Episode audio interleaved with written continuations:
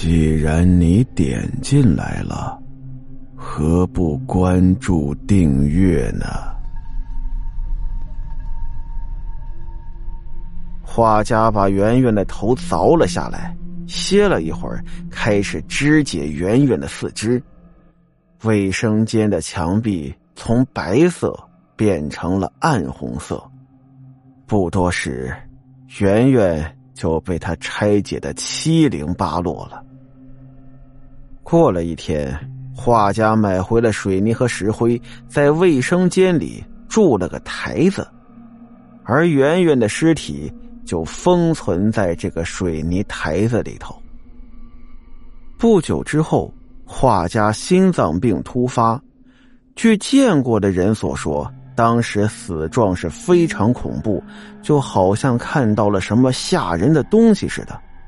而与此同时，在画家的画室附近，人们经常会看到一个戴着红色围巾的女孩。有一天深夜，一个男孩送一个女孩回家。这个女孩长相很漂亮，脖子上。戴着一条红色的围巾，到了楼底下，女孩说了：“你看，这楼好黑呀，你送我上去吧。”而这男孩呢，有点木讷，也可能是不好意思，啊，没事的，已经到楼底下了，没关系，你上去吧。这么晚了，我去也不太方便哈。说着，就把这女孩。推进了黑黑的楼道里头，男孩目送女孩上了电梯，然后他转身就回去了。女孩正是之前说的圆圆，这男孩叫做王强，是个刚毕业的大学生。王强送女孩回家之后，自己又打车回了家。等他洗漱完了，再一看时间，已经是凌晨一点半了。赶紧上床睡觉，第二天还上班呢。就这样一夜无书。等他早晨起来洗脸刮胡子的时候，突然一抬头，在镜子里看到了一个男人。这是一个陌生的男人，一个面部表情极度扭曲的男人。透过镜子，王强能看到那个男人惨白的脸和极度恐惧的表情。王强啊了一声，刮胡刀掉在了地上。等他捡起刮胡刀，再看镜子的时候，里面什么也没有，只有他呀。王强心说：“可能是昨天晚上睡得太晚了，产生什么错觉了。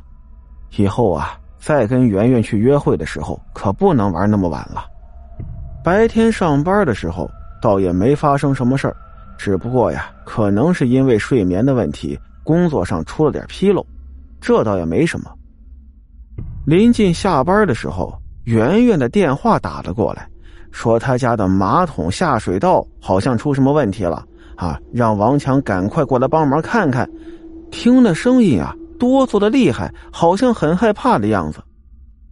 王强一听，那还得了？女朋友的事可是大事啊，抓紧时间打了个车。来到了女朋友家的楼下，到了的时候啊，圆圆正在楼底下等他呢。呵，一看圆圆，哎呀，让人可怜呐！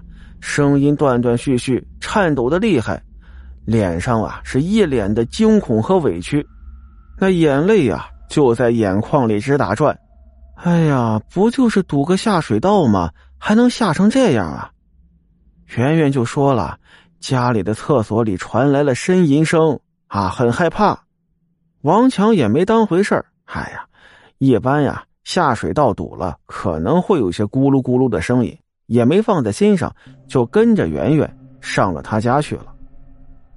等他从电梯里出来，这才发现整层楼啊只有这一户大平层啊。这圆圆什么家世？一个人住这么大的房子，推门进去之后，我的天哪！屋子里头琳琅满目的艺术品呐，什么石膏的雕像啊，各种的画呀，铜的、金的，各种瓷器，什么都有。心说这圆圆呀，肯定很有钱呐，之前可没听他说过。但是啊，王强可没忘记来这是干什么的，干活的，通下水道的。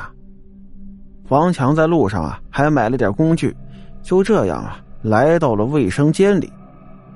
一进到卫生间里头，就感觉这卫生间挺奇怪的。这白色的瓷砖呢，看着挺好，但是那缝里呀，全是一些暗红色的污垢，不像是一个女孩子住的。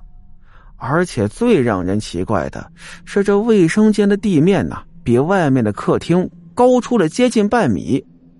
哎呀，为什么会这么高呢？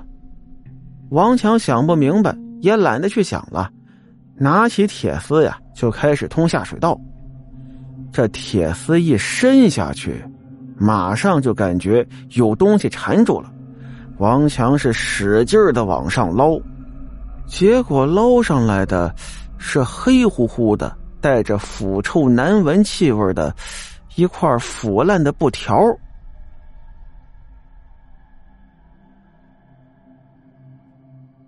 好了。今天的故事到这儿，咱们下集再见。